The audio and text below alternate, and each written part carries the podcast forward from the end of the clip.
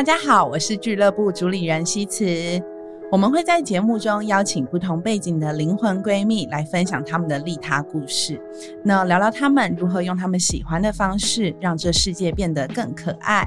以及如何用艺术还有阅读来疗愈自己。如同我一直相信的，改变世界不是一个人做很多，而是每一个人都做了些什么。那今天我们想来跟大家谈的主题是艺术治疗。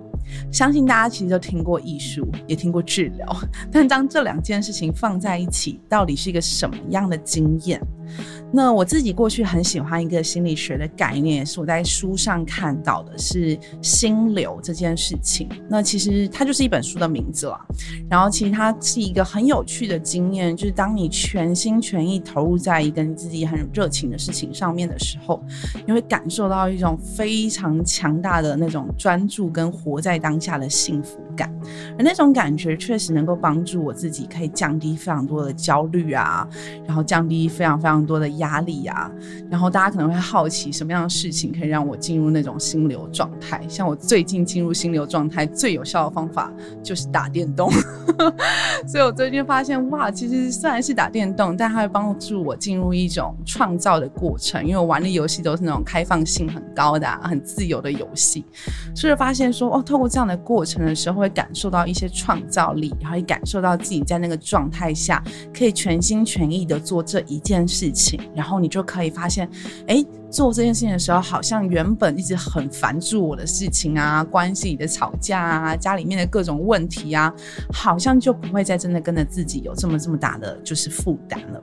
那当然，这是我自己一个人很个人自己在做这些很生活的练习的时候，发现可以透过这些创作过程来帮助自己可以得到疗愈。但到底，如果我们真的去看看艺术治疗的专业，到底怎么样结合艺术跟疗愈，让自己可以从很多的创伤跟挫折中得到一些启发跟提升的机会？今天我们邀请到一位很重要的嘉宾来跟大家分享他的经验。那让我们今天一起来欢迎我们今天的来宾刘莹莹班班，让我们欢迎班班。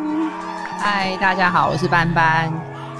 班班其实很有趣，他自己其实同时是一个老师，就是哎，刚刚提到艺术治疗嘛，那他其实是一个老师，是特教的专业，对吧？对，他是特教的老师，但过去曾经有进修过艺术治疗的经验，可以跟我们分享一下嘛？就是你过去的这个历程是怎么样？怎么会同时身为老师又是艺术治疗的工作者？因为早期就是受的训练是特殊教育嘛，那那时候。因为毕竟教育是一个可能要教他们不同的生活经验啊，或者是不同的就是课程科目。那那时候想说，能不能在跟他们沟通的过程中，可能更能了解他们所想的。毕竟他们可能他们的语言不是他们的专长，讲话可能没有办法像一般人那么流畅。那时候就想说，那有没有别的可以跟他们沟通的管道？所以那时候才会慢慢接触到艺术治疗这个东西。那时候是因为希望多增加一个沟通的工具嘛，所以开始接触。那你那时候有找到什么样的工具，是你觉得真的对于帮助你做特教啊，或者做教育工作，你觉得找到很不错的工具吗？在一开始的时候，因为那时候可能一开始我是尝试就是跟他们可能一起做一些美术的活动。那那时候，因为平常可能在上课的时候，因为上课的情境里面都比较严谨，那就会觉得说，好像常常就是在告诉你，哎，这个不对，这个对，所以坦白说有一点严肃。那我觉得说，在美术活动里面，就是可能可以看到他们更多、更多不同的样子。所以那个时候，我们有做一些比较，因为也好吃也好玩的，可能比如说用那个小熊软糖，可能去拼画什么的，这样子的一个活动。对，所以边吃边画，这样就很开心。这样子 吃完啊，画完可以吃这样。哦，好可爱，是用食物来创作，然后透过创作的时候让他表达一些东西。对，那你后来是真的就是自己去念跟进修吗？那时候为什么会决定就是要当老师，然后但又要去进修这个艺术治疗？因为接触了特殊儿童这个呃族群之后，其实我坦白说有点意外，就是我那个时候可能没有想过说在他们的比如说内心深处也会有很多的情绪议题。可是就是刚刚像刚刚讲过，就是他们的呃语言上就真的比较没有办法像一般人可以有深度的表达，所以变成说，那我那时候就觉得说，那艺术治疗如果探讨的是一个心理的治疗，对情绪或者是就是他们的所思所想等等的。那在这个过程中，是不是也可以就是更了解我的学生，然后可能更疗愈他们的成长过程这样子？嗯，那所以你是学完之后又决定再回台湾，然后继续当老师？嗯，对，没错，就是想说，那就是回学校，就是继续照顾我的学生这样子。嗯，但我知道你同时间其实也是合角艺术治疗工作室的负责人，可以跟我们分享一下吗？就是怎么会后来成立了一个工作室，然后工作室在做的事情主要是哪些东西？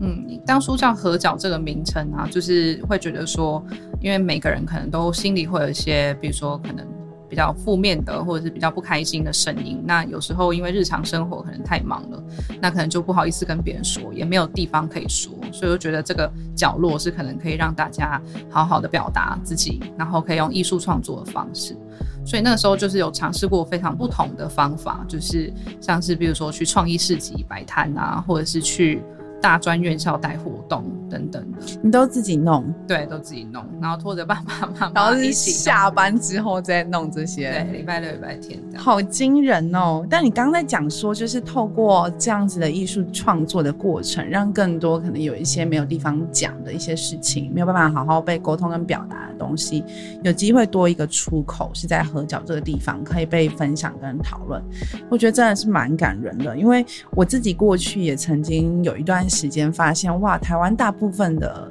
素人就是普通人、平凡人，其实没有太多人要听我们讲我们自己发生什么事情。哦，很多人好像没有学过怎么好好听别人说话，所以其实要在日常生活中得到被好好聆听的机会，并不是一个人人都有的权利，其实蛮需要机缘。那如果像合角在做的事情，听起来确实是一个蛮好的出口，对大家来说可以找到一个地方去探索跟表达自己内在的一些想法。那你自己在过去，因为我知道他大概做了一年左右的时间嘛，合角这个这个工作室，你有没有什么印象深刻的？经历跟故事是你在陪伴这些人啊去表达自己的时候发现的，就是在一个团体，因为我比较常带领的方式都是用一个团体，可能六到八人去做一个主题。那那时候刚好是在做一个自我探索的主题。那其实我们也没有在就是广告上面说一定要是女生，那刚好来的全部都是女生。所以就变成说，大家可能年龄也不太一样，然后工作，然后家庭环境都不太一样。可是你会发现，大家在做作品的时候，可能都会有一些类似的就是议题，比如说可能是自我啊，或者是怎么去协调妥协于，就是我要照顾我的伴侣吗？还是要照顾我的爸妈？还是要照顾我的工作？那我能不能在这之中找到一个可以去实现自己的可能性？对。然后那时候我记得我们那时候讨论到一个，就是我的房间。的感觉就是像沃尔夫说的自己的房间那种比较象征性意义的空间，其实它也不一定是心理上的，也可能是物理上的，就是这都有可能。所以那时候刚好这个团体都是女生，然后大家讨论的话题听起来就是照顾各式各样的人，好像都常常是没有在照顾自己，就是照顾身边的人，但照顾自己这个议题，好像在女性的议题里面，我们自己接触到也是蛮常看到女性会有课题。你所接触到的这些会来跟你互动的这些人，大部分是女性居多还是男性居多啊？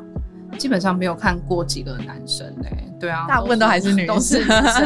对，这真的是可以鼓励，如果你身边有男性朋友需要求助的话，请勇敢的站出来，有很多资源。这件事情我觉得也是蛮有趣的，就是好像在艺术疗愈的领域里面，身心灵疗愈的领域里面，大部分也都是女生比较多。嗯，你觉得有什么原因吗？我一直都很好奇，你觉得原因是什么？是不是女生比较习惯用一个？没有框架的表达方法嘛？因为感觉可能男生是比较要很有理性。请问你列出三点，对，清清楚楚告诉我这个工作坊到底在干嘛？对，不要搞得很神秘这样。我觉得这可能是一个蛮有趣的，就是哦，我们比较能够接受开放式的框架，然后艺术疗愈这件事情好像确实也是一个相对比较没有框架的一个探索的方式。你自己比较常刚提到你是用团体的方式做，那因为我们还是有艺术的成分在嘛？你自己对于艺术。在这个疗愈的过程里面，艺术你通常喜欢做哪些类型的艺术体验，让大家可以有这种疗愈的效果？可以跟我们分享一些你自己很喜欢的一些一些美材啊，或者一些一些方式吗？我自己比较喜欢，通常都是比较流体的颜料吧，就比如说可能像呃我们。东方的那个墨汁啊，或者是呃西方可能比较亚克力颜料或者水彩，因为那些可能就是它，我可能不会去注意说我今天想要画一个，比如说漂亮的水果什么，但是我会把它就有点像流体画，然后可能它不知道它会发生什么事情，无法预测。那你以后做完以后就会发现，嗯，这个哎好像是什么？好像我今天的心情，我选这些颜色，那也许这些代表什么，就会慢慢的去发现、去思考。我蛮喜欢这个，就是无法预测的感觉。这真的是戳到我的弱点，因为我也做过流体画。然后我第一次做流体画的时候，就是有一套颜色嘛。然后我那时候就是，他都不知道大家有没有玩过流体画，但他就会放在一个纸杯里面，就把颜料挤进去，然后就渐层的挤进去之后，把它倒盖在那个纸上。然后你把杯子拿起来的时候，它就会有一个自然而然流动的样子。那理论上应该要很疗愈，但当时候对我来说超不疗愈的原因是，我已经想好了这个东西打开来。它要长得像什么东西？我已经有预设，我觉得它就是要长得像一个日出的太阳一般，然后在张纸上出现。结果当我杯子一拿开之后，它就是一个煮坏掉的蛋。然后我当下就觉得怎么会这样？然后发现这件事情其实好像也是在艺术创作过程当中，有一些像我这种很容易对事情有期待的人会有的一些状态，并不是像。老师，你刚刚刚，班班，你刚刚提到那种，哎，我们可以保持一种开放的态度。那通常你遇到像我这样的人，你会怎么办？都没救了，重来。可能会抓住你的手，阻止你把它丢掉吧。你说那幅画就现在在我的 就是床底下，还还就是没有办法再把它打开来。那你所以你真的会觉得那东西留着是好的？就是比如说啊，我就觉得它不是我想要的样子。当然，如果觉得很想丢掉，当然会让你丢啦。但只是那个当下，就是可能我觉得，因为像我做团体的习惯，就是大家做完以后会有一个呃时间，就是大家所有的成员一起观看，然后讨论，然后好奇的询问，就是你当时创作的感觉，然后你看到这个结果，你现在觉得怎么样？我觉得在这个讨论的空间，你有可能会对于你的作品有一个新的想法，或者是得到一些你自己没有发现的事情，所以你可能最后决定不会把它丢掉。所以那个复盘其实真的蛮重要的，就是在创作完之后，有人可以陪伴你一起去，甚至有其他的观点跟其他的眼光去陪你思考跟讨论，跟咀嚼说，那到底这个创作之于你还有什么样的意义跟可能性？这好像跟我之前在学，我有段时间跑去学解梦。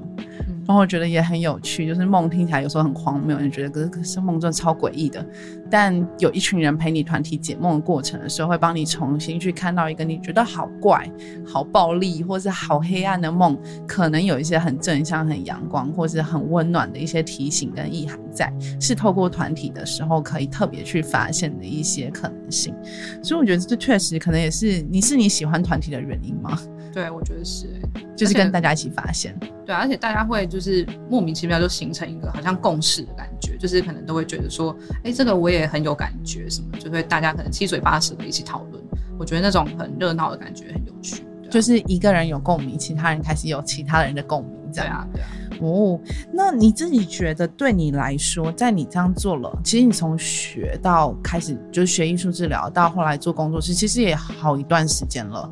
那你在这段时间里面，就是接触这么多不同的艺术治疗的课程也好啊，或是工作团体啊也好，你觉得这样子的服务过程有什么样的职业伤害是你至今难忘？就觉得，哎，做这工作的人可能要先注意这件事哦。我觉得应该是可能做心理工作的人都会觉得说，应该要自己先照顾好自己吧。就是感觉，因为毕竟可能每个个案的故事啊什么的，你可能回家会一直想，一直想。那有时候也会有一些雷同的生命故事，然后可能就会觉得好像有点戳到自己。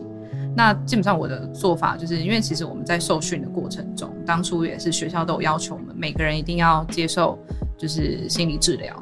那所以，我作为就是专业的养成跟支持啊，作为个人的支持，我就继续做心理治疗的部分。对啊，所以我觉得职业伤害的话，可能目前是 还没有感受到，但是应该是说，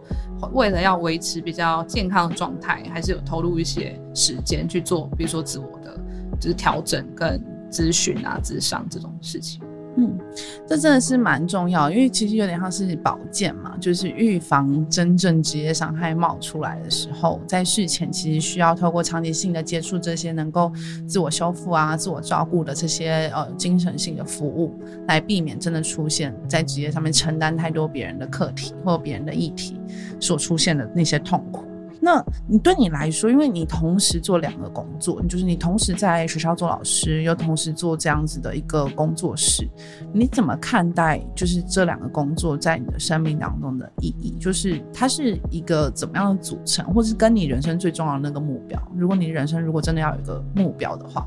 你觉得你的目标会是什么？跟这两个工作有什么样的关系？因为我这个工作室当初是觉得说我可以自己有一个空间去做艺术治疗。那因为在学校的主要工作还是教书嘛，那所以当初就觉得说好，那我这样子两个身份要如何去整合？因为角色期待也蛮不同的，可能对于旁边的人来说，就是工作场合的人来说，那所以我的目标应该是说，如果我可以完整的，就是把自己所有的呃精力都投注在这个工作室上面的话，就是因为其实工作室主要的。方向就是推广艺术治疗这个想法，所以当初就是会做一些比较，就是可能不会高收费啊，或者甚至有蛮多公益的团体，佛心的在做，对，就是其实想要推广啦，所以就会看到很多不同的人。那我会觉得说这个部分是我其实比较想要做的事情。那所以在现在的状态下，可能就是学校工作，我会比较纯然的把自己的角色可能调到教育的设定里面。那当然，就是我也希望我自己有一个艺术治疗的技能，在学校跟学生互动之类的。那所以变成说，未来这两个角色，我猜应该还会再继续持续一阵子。那可能我自己最后的目标，可能还是会成为一个就是工作室的艺术治疗师这样子。然后，所以你最长期是希望成为艺术治疗师？对啊。那对你来说，你觉得艺术治疗就是回到刚刚那个，我其实有一个很好奇的问题是，你会怎么描述你自己人生的使命？就如果真的有一个比较大的目的，那是成为艺术治疗师，可能它是一个过程，会是个手段，或你觉得它就是目的了？就是我就是这辈子就是希望成为一个艺术治疗师，跟我要成为一个太空人是一样的。嗯，是一个目的还是过程？我觉得应该是就是同时好像都是哎，因为以前我可能从小就觉得自己是一个可能很难被了解的人吧。嗯，那在做艺术治疗的过程中，因为其实课程中也要求我们要很多自我的探索，那所以我会觉得说，在我创作过程中，就像我参加现在带团体那样，就是我自己是成员的时候，也得到很多很多人的理解，然后很多人的意见，或者是帮我看我的作品以后。我也会变得比较了解自己这样子的过程，所以其实艺术治疗也帮助我非常多，就是所以我才会决定说这件事情是我的目的。那当然现在也是继续做这个过程，因为有时候我也会选择性的跟成员一起创作，所以还是会有这个互动存在。所以听起来是一个蛮幸福的工作，就是你 工作本身就在利己。就是你工作本身就可以透过这个工作得到自己很想要得到，比如说认识自己的机会，或是听到别人反馈，或是听到别人观点的机会。所以这个工作本身可能真的就是一个目的，就是我做这个工作本身就能够让我进入到我想要的生活方式。我觉得其实也非常有趣，因为很多人在讨论可能这种助人工作类型。就包含心理、包含老师、包含社工，很多很多这种服务类型的工作，都很容易会觉得我们是利他，就是做这个工作是为了要服务其他人，做这工作是为了要解决别人的精神健康的问题啊，解决别人不开心、忧郁的问题啊，然后帮助人们的平人们的心灵更平静、平和等等的，就是是否了是否别人去做这样的事。但你刚刚其实提到一个，是你自己在这个过程当中可以得到你自己需要的那种自我认识的机会，也是可能从小到大需要的一个东西。我觉得这是一个很棒的提醒，给很多对于有利他使命感的女孩来说，可能你自己在做这份工作的时候，能不能够从这个工作里面得到你自己本身就很需要跟想要的那些生活，或是一种自我反思跟成长的机会。那对你来说，你平常除了你刚刚提到有去做，比如说定期性的这种呃智商啊，或者精神健康的这些对谈，你有没有其他疗愈自己的小 paper，就要跟智商师或者这一类工作者都要请教一下，有没有什么一些小建议是，或者你自己会常常做的一些练习，是能够帮助你有更好的精神健康或自我探索的方法？我在想，就是不知道对每个人来说，是不是大家都会觉得自己的空间跟时间是重要的？但对我来说，我觉得是重要的，所以我会就是不管怎么样，可能就会想个办法，比如说自己一个人去从事一些活动。那可能我喜欢的，比如说我可能去美术馆，可能待上一天，然后看作品啊，或者是去咖啡厅坐一天这样子的活动，就是比较是有点像好像清空记忆体那种感觉。对我是比较喜欢从事这样子的。那你在咖啡厅跟美术馆会做什么？因为可能我就会拿 Switch 去打电动。那你会在这两个空间里，你会你会做哪些事去清空那个记忆体？我会蛮认真的看画，就是因为画，我觉得因为平常工作也是在练习这个东西。就比如说，你可能要很仔细的观察别人的创作，然后可能去好奇或者去了解一些他们创作的感觉。等等的，那所以对我来说，呃，美术馆的一些作品，它也有这样子的功能。那我可能就可以在那边幻想，比如说，可能这个人画的话，可能是他心情不好的时候怎么样的。所以我会就是在那个空间里面蛮沉入，就是沉浸于那个经验里面，就有点像刚刚你说的心流那个东西，就是我就不会注意到旁边的事情。那咖啡厅呢？就是刚刚就是美术馆是看画嘛？那你在咖啡厅的话，你会做哪些事？咖啡厅好像会在旁边偷看旁边的人呢，就是。那你去哪个咖啡厅？我下次要避开这个咖啡厅，好可怕，然后偷听别人说话之类的。对，好像就是会把自己的重心整个转出去吧，就是可能先把思考的步调放慢一点，就是有点像这样子的，有点像在看电视。我觉得可能在咖啡厅的感觉，对，看那个即时的那个剧，就是现场的 live show，就有人在你旁边表演一场人生大戏。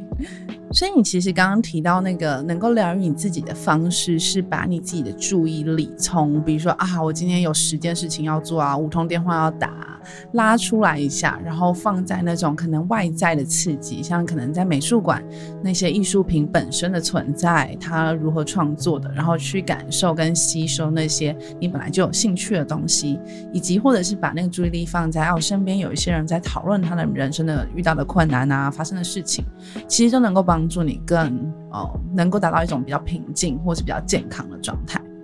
对，没错。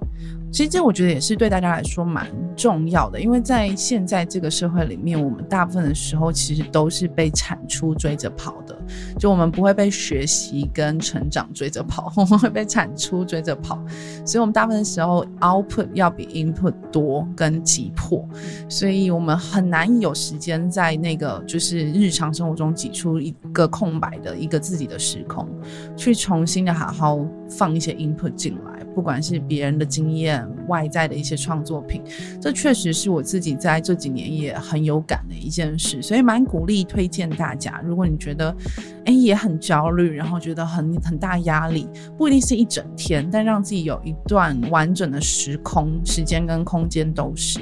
回去找到一些你自己喜欢的东西，去重新吸收跟享受那一个。刺激给你的感觉，我觉得也是一个帮助自己可以疗愈自己很好的方式。那当然，一直说电玩之外，其实我自己也很爱看书啦。就是我觉得书也是一个能够帮助你吸收更多东西，有很多 input，然后让自己可以放下那些城市之间的焦虑的一个很好的方式。那我们也很想要问班班说，你觉得啊，就是对你来说，因为我们刚刚其实有讨论到利他跟利己的这件事情，但我们也想听你自己的版本。你觉得利他对于你来说的定义是什么？我觉得利他这件事情，就是我通常会先确认的是自己的状况，因为当然我会觉得说，像我的工作，不管是老师还是艺术治疗师，可能都是一个就是照顾他人的工作。那在这之前，我有没有先照顾好自己？所以我会觉得利他的同时，可能就是先确认了自己是有，比如说像充饱电的状态啊，那我可以现在去照顾别人。那这个电力慢慢耗尽的时候，或者是快要没有的时候，我是不是能够有发现这件事情，然后可能再回头找到一个充电的方法，然后再继续。所以对我来说，我觉得利他除了是照顾他人，然后也要同时照顾自己，然后还要照顾这个事情能不能长远的做下去。那你会怎么评估你自己有没有电？有没有电？好像感觉出来耶。其实今天我觉得好像我就是不想做这个，哎，就是好烦哦，要懒的感觉的时候，想要休息的时候，对，应该就是没有电。那我应该是电池放太久，常常会觉得很懒。对，怎么今天和跟明天都一样，觉得很懒，需要比较换颗电池，好好的保养一下自己。好，那最后面是我们其实也很想要知道，对你来说啊，因为我知道你过去的工作其实接触到蛮多女孩的嘛，因为很多女性会。比较多在参与这样子的活动跟团体，从你的角度观察这些女性，那你会想要给，比如说有一群有利他精神跟特质的女孩，一句或是一段怎么样的建议或鼓励或话吗？就是我觉得，因为女生常常就是会想要照顾旁边的人，那不管是就是亲近的人，或者是没有那么亲近的人，我猜女生都会很快的想要去照顾别人的需求。但是其实很多时候自己也会有自己的需求，所以我会想问，就是也不是想问，就是想要跟大家说，就是在付出的过程中，就是要照顾一下自己有没有得到些什么。虽然这样讲，有时候会觉得啊，那这样是不是不利他了？是不是有利己的嫌疑？但是我会觉得利己跟利他应该会在一个比较平衡的，就像跷跷板或天平上面，所以他可能要平衡之后，我们才有办法把这件事做得长久。我觉得这件事情真的是也要去污名，就是关于自私这件事情，因为真的从小你就学说自私是不好的事嘛。然后特别我们在就是整个环境的教育底下，会觉得啊女生要很愿意分享啊，然后我们也养成这样的习惯，确实也没有什么不好，因为确实能够改变整个社群的氛围啊，改变社甚至是改变社会的很很多的问题。但在那过程当中，怎么样把比如说或者是把那个。利他的那个他包含自己，这可能也是我们在刚刚的提醒里面得到一个很重要的一个方向，就是当你在利他的时候，记得把那个他包含了你自己，成为一个你可以照顾的对象。好啊，那我们最后今天其实。听到了蛮多很精彩的分享，就从班班一开始跟我们分享到他从教育特教的现场，发现了这个艺术治疗如何可能是一种新的方法跟出口，可以帮助很多在特殊教育的孩子里面，可能没有办法一般用言语表达的东西，他可以用一些新的方式去表达他自己的一些内在的情绪跟想法。那其实后来我们也听到他后来真的就跑去国外念了这样子的研究所，甚至之后再回到台湾的时候。其实也开了这一间叫做合角艺术治疗工作室，然后也做了很多推广性的工作。所以之前其实也带过很多团体，帮助更多人去有一个能够抒发自己跟表达自己的一个出口。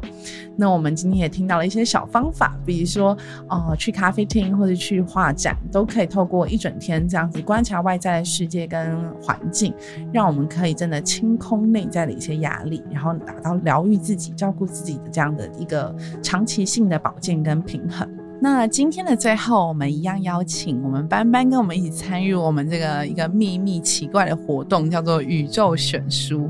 那这个活动呢，相信听众有在听我们节目人，大家都已经知道了。就我们相信一件很重要的事情，就是你每一个人在不同的时间阶段，其实都会遇到一些不同的生命的问题。但有时候你可能自己找这些问题的答案是找不太到的，但反而可以从一些不预期别人给你的讯息里面，发现哦，原来那个讯息可能可以指引。你一些人生问题的一些方向，它的答案可能在哪里？所以呢，我相信我们今天就是准备了一本来自上一位来宾们所推荐的书，是要送给班班的一个宇宙的讯息。那这本书呢，叫做《隐性优势》。那它其实是一个在哈佛大学的一位台湾籍的教授所写的。那其实推荐的人是 Grace，他本身是一个盖洛普的教练，然后也很相信，哦，其实每一个人都有内在的一些。优势跟天赋，只要你能够发现这些优势跟天赋，有时候可能藏的稍微深一点，但你能够发现这些天赋之后，它其实能够很好的帮你组成成更好去面对人生中万事万物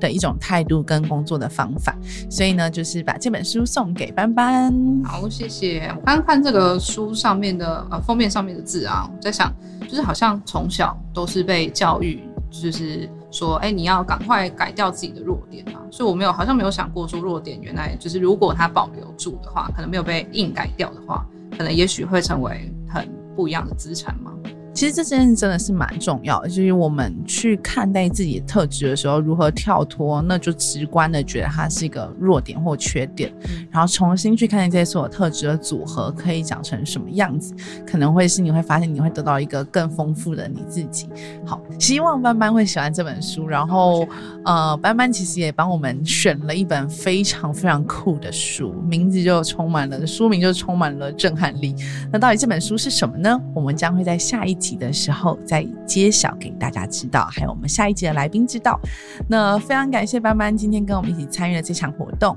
今天搜密利他俱乐部就到这边结束喽。那我们下次聚会见，拜拜。